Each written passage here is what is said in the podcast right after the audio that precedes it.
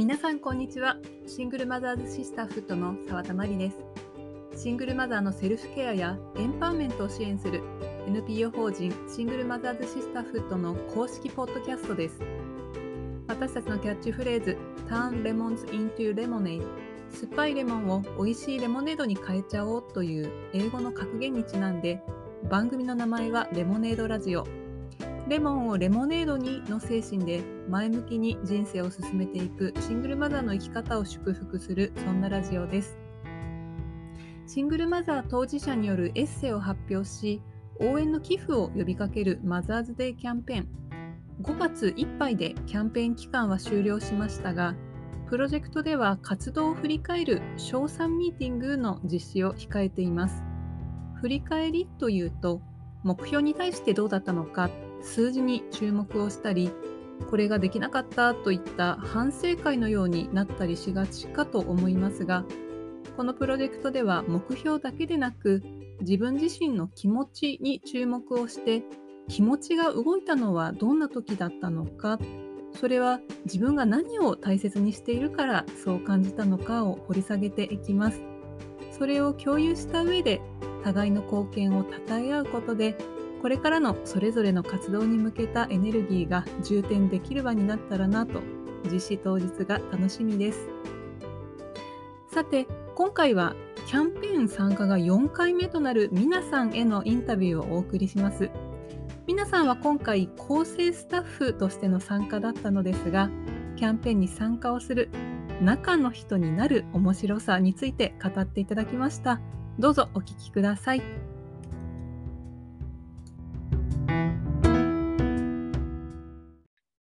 はい。では本日は皆さんをお迎えしています。皆さん、こんにちは。よろしくお願いいたします。はい、こんにちは。お願いします。お願いします。皆さんは今回のキャンペーンでは構成を担当するメンバーということで、えー、参加をされていて、2本のエッセイの構成に取り組まれたということですね。はい。はい。そして皆さんはあの以前のキャンペーンでは執筆、エッセイを書く側も経験をされていて、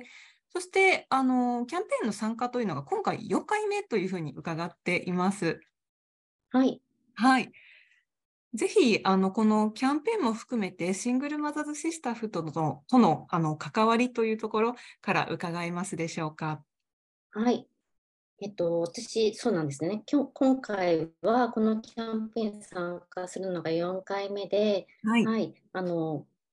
以前募集がかかった時には予定がはっきりしなかったので参加を見送ったこともあったんですけど、はい、やっぱりあの今回参加して中の人になる方が断然楽しくって、うん、また参加したいなと思って、うん、はい、参加しました。なんか参加する前は活動できないと申し訳ないなとか思うんですけど、うん、前回はこうエッを執筆して今回はスタッフのみで参加するとかして、調整しながらできることをやろうと思って、はい、うん、やっています。キャンペーンの他にもあのいろいろな活動に参加をされてきているということも伺っていますので、ぜひそちらもちょっと教えてい。ただけますか？はい、そうですね、シングルマザーズシスターフットの講座などにもいろいろ参加していて、はい、例えばあの去年は、えーと、ひとり親テックエンパワーメント講座っていう講座とか、うん、あとマネーリテラシー講座、うん、あとは、えーリフレクション、グループリフレクションっていうメンバーで集まって、はい、あのはい、目標を決めたり、振り返りをしたり、うん、こういうとシェアするようなグループを作って、はい、あのみんなでこう目標に向かってこう、うん、動いていくような、はい、うんうん、経験ができる、はい、はい、目標に向かってこうメンバー同士が支え合ってるんでしょうかね、はい、声を掛け合っていくような感じでしょうか。うんうんうん、そうですね、そういった体験もできました。はい、はい、ありがとうございます。で、その中でもこのキャンペーンにあの参加をする。で、こう繰り返して参加をいただいているということで、このキャンペーンっていうのは、こう、はい、皆さんにとってはど、どんな出来事っていうんでしょうかね、どんな意味を持っているのかというのも、ぜひ教えていただけますか？そうですね、なんか、最初から参加してる時に、はい、なんかあるメンバーが私たちに失敗という概念はないっていうことを言っていて、はい、それあなんか参加して結構こう初めてやることとかもあったりすると、うん、うん、なんかうまくいかないかなとか、はい、なんかこれを言っちゃいけないかなとか思ったりすることが普段あったりするんですけど、ここのあのキャンペーンの場では失敗という概念はないんだっていう強い言葉 がみんなで共有されているので、はい、はい、あの何かわからないことあったらすぐ聞けたりとか、お互いに助け合えたりとか、うん、なんか自分もの役に立なんか率先して役に立ちたいと思ったりとか、うん、なんかそういう力をみんなでこう出し合って何かをこう作り上げていく感じがすごいして、うん、はい、なんかキャンペーンに参加するたびになんかそのなんかみんなの力が発揮できているなっていうのをなんか自分も含めて実感できるのがすごくやりがいがあって、はい、毎回参加したいなと思っているところです。あありがとうございます。こう皆さんご自身にとってもこう新しい経験だったりとかこう一緒に参加をしている周りの皆さんもいろんな挑戦っていうんでしょうかね、なんかチャレンジに取り組んでいく。うん。それにこう触れる、触れるというのも、なんかすごく刺激になりそうですね。はい。なんかメンバーも、あの、まあ、何回も一緒に参加するようなメンバーもいるし、はい。新しいメンバーも入ったりとかすするので、はい、なんかいつも違った発見があって、はい。はい。参加するたびにそれは実感してます。うんあありがとうございます。こう顔ぶれもあのなんでしょうかね繰り返し参加をしている方もいれば本当に、はい、初めましてっていう方もいらっしゃって確かに毎回毎回面白い出会いっていうんでしょうかね新しい出会いがあるんですね。はい、そうですね。そして、じゃあ少しずつ実際のこうプロジェクトの中身の方にお話を移していければと思うんですけれども、あの、はい、今、私、話を聞いている私自身は、あの、今回のプロジェクトが初めての参加だったんですよね。はい、なので、はい、あの、本当にどんな雰囲気なのかなというのを、こう、手探りながらで、えー、スタートしたわけなんですけども、すべて活動はオンラインなんですよね。そうですね。あの、普段は Zoom を使ってミーティングをしたりして、はい、あの、活動を続けています。うんうん、ですよね。そして、こう、定例で、えー、ミーティングを行うというほかに、あの、黙々会というのが、はい、あの、不定期に行われていて、これすごい面白い回だなというふうに思ったんですけれども、あの、はい、誰かにちょっと相談したいとか、うん、本当にあの黙々とあの作業を進めたいので、まあ、その時間として、えー、ブロックしておくとか、あのいろんな目的でその会が持たれていたりということで、結構、はい、あの今日黙々会やりますみたいな予告が入ったり、うん、活発な動きがありましたよね。そうですね。なんかエッセイ発表前にはその初めて参加する人もそこで質問ができたりとか、うんうん、でもオンラインなのでなんかやっぱりこう使い方が分からなかったりとかすると、うん、今まで経験してる人にそこですぐ質問できたりとか、うんうん、なんかあとちょっと作業に詰まった時にちょっとほっとしたりする時間が取れたりとか、うんうんそんな感じで黙々会は私も楽しく参加してます。あ、わかります。こうね、あの、黙って作業をする時間もあれば、あの、ちょっと気軽におしゃべりをする時間もあったりっていうことで、本当に毎回、はい、あの、いろんな会があったなという感じがしますね。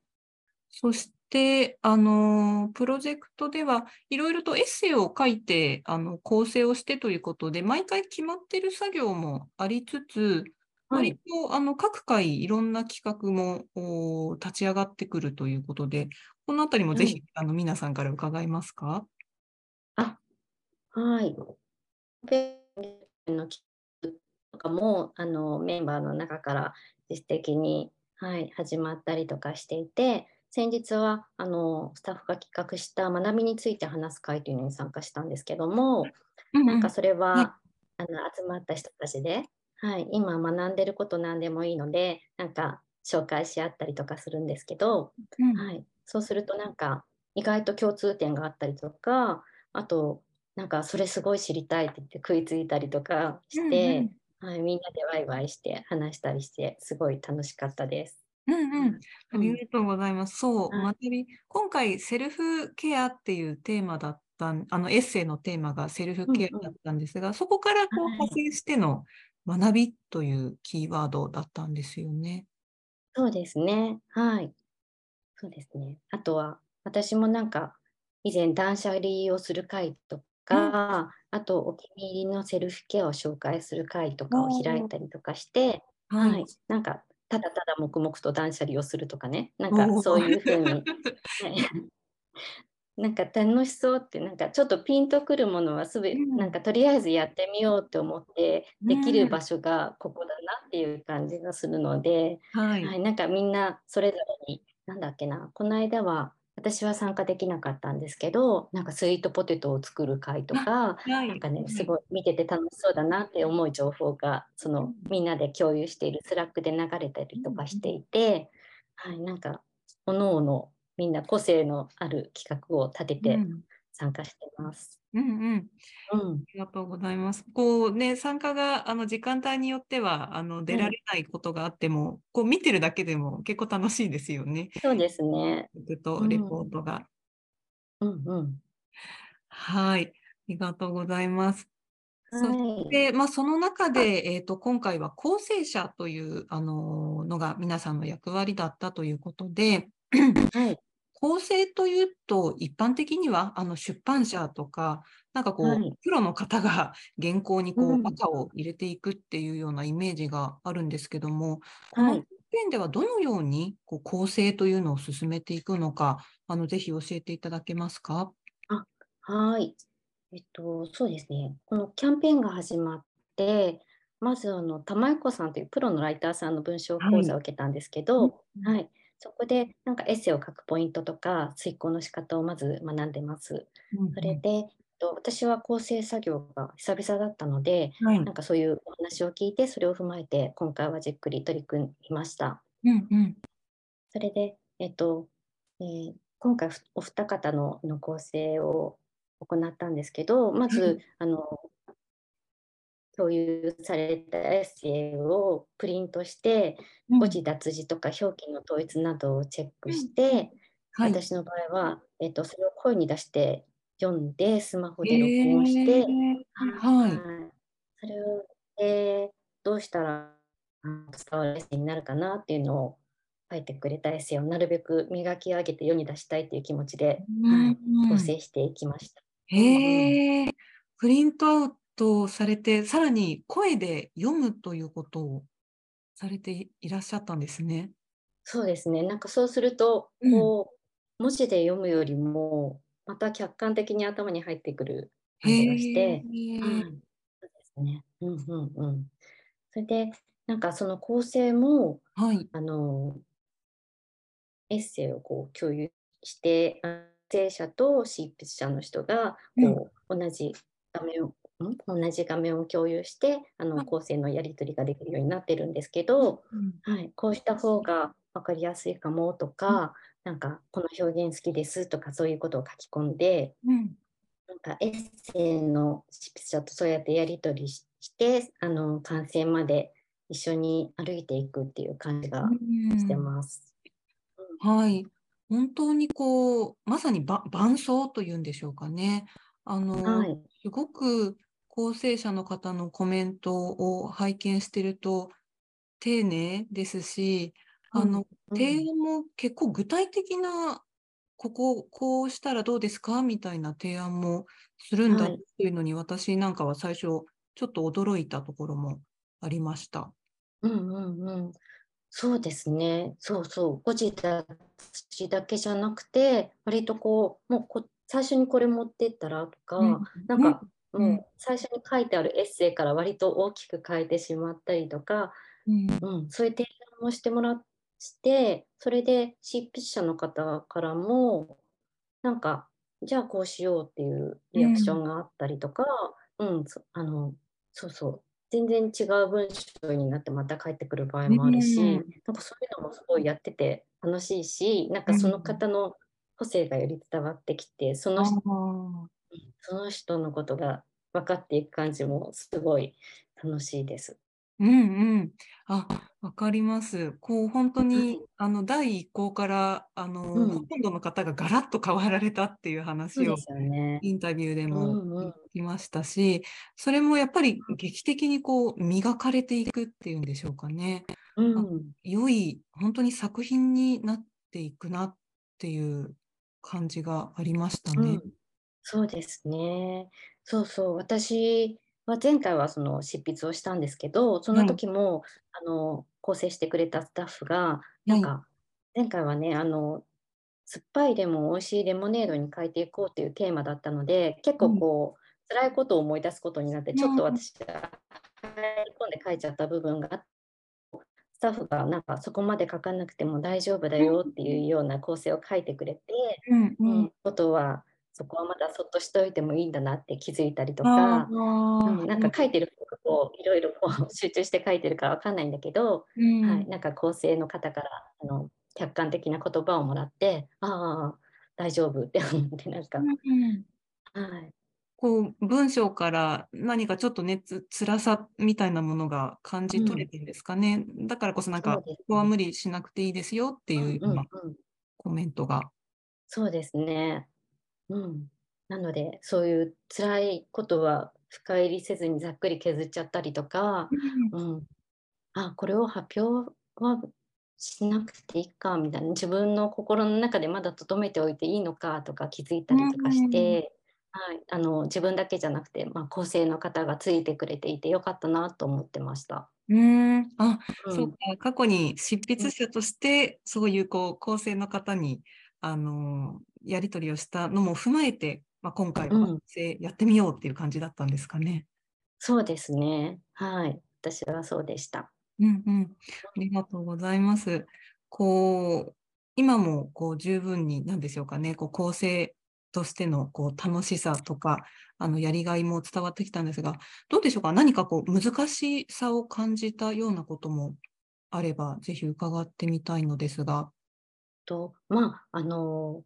文字だけでこうやり取りをするので、うん、その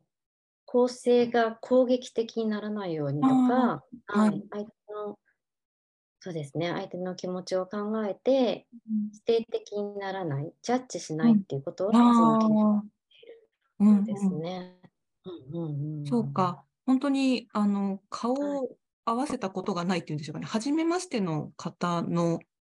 エッセイに対して構成をするっていうこともあるわけですもんね。なかなかそれは緊張感がありますよね。そうですね、うん、なんかミーティングでお顔は知ってても、うん、やっぱりこう構成のやり取りは文字だけになっちゃうのでどうしてもこう体温がなんかあの顔合わせるよりも感じ取りにくかったりする、うん、伝わりづらい、そうですね。そうそう。その時に否定的に伝わらなければいいなとか、はい、あのそこら辺は気をつけて構成します。うんうん、ジャッジをしないというのもすごく重要な言葉ですよね。そうですね。それは多分みんなあの構成する人はもうガイドラインがある程度固まっていて、うん、それを共有するようにしてるんですけども、はい、それはすごくみんな気をつけてやってると思います。うん、今回はその構成者としてということでお話を伺ってきました。はい、で、はい、あのこのレモネードラジオを聞いてくださっている方に最後にメッセージをお願いできますでしょうか？はい。えそうですね。私も毎回エッセイを通じて新しい学びや出会いがあるので、ぜひみんなのエッセイを読んでみてください。ことと、えーとはい、はい、多様なシングルマザーが酸っぱいレモンを美味しいレモネードに変えていく姿を感じていただけると思います。うん、それで、えーと、今このポッドキャストを聞いてくださってる方はあの音声から情報を取り入れることも得意かと思われるので、同じノートに掲載されているスタッフのみなりさんが読んでくれているエッセイの音声版もぜひおすすめなので聞いてみてください。はい、ありがとうございます。はい、では本日は皆さんのお話を伺っていきました。皆さんありがとうございました。ありがとうございました。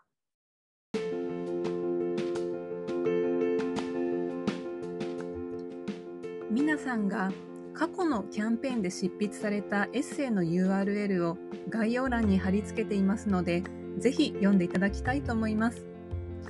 このキャンペーンでは失敗はないという言葉が紹介されていましたが、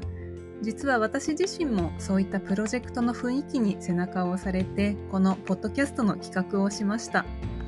いつもは聞くばかりのポッドキャストを自分で撮って編集してというささやかなチャレンジでしたが、やってみてよかったと思いますし、聞いてくれた方の感想がとても励みになっています。次回もキャンペーンメンバーを迎えてお届けします。どうぞお楽しみに。レモネードラジオ最後までお聴きいただきありがとうございました。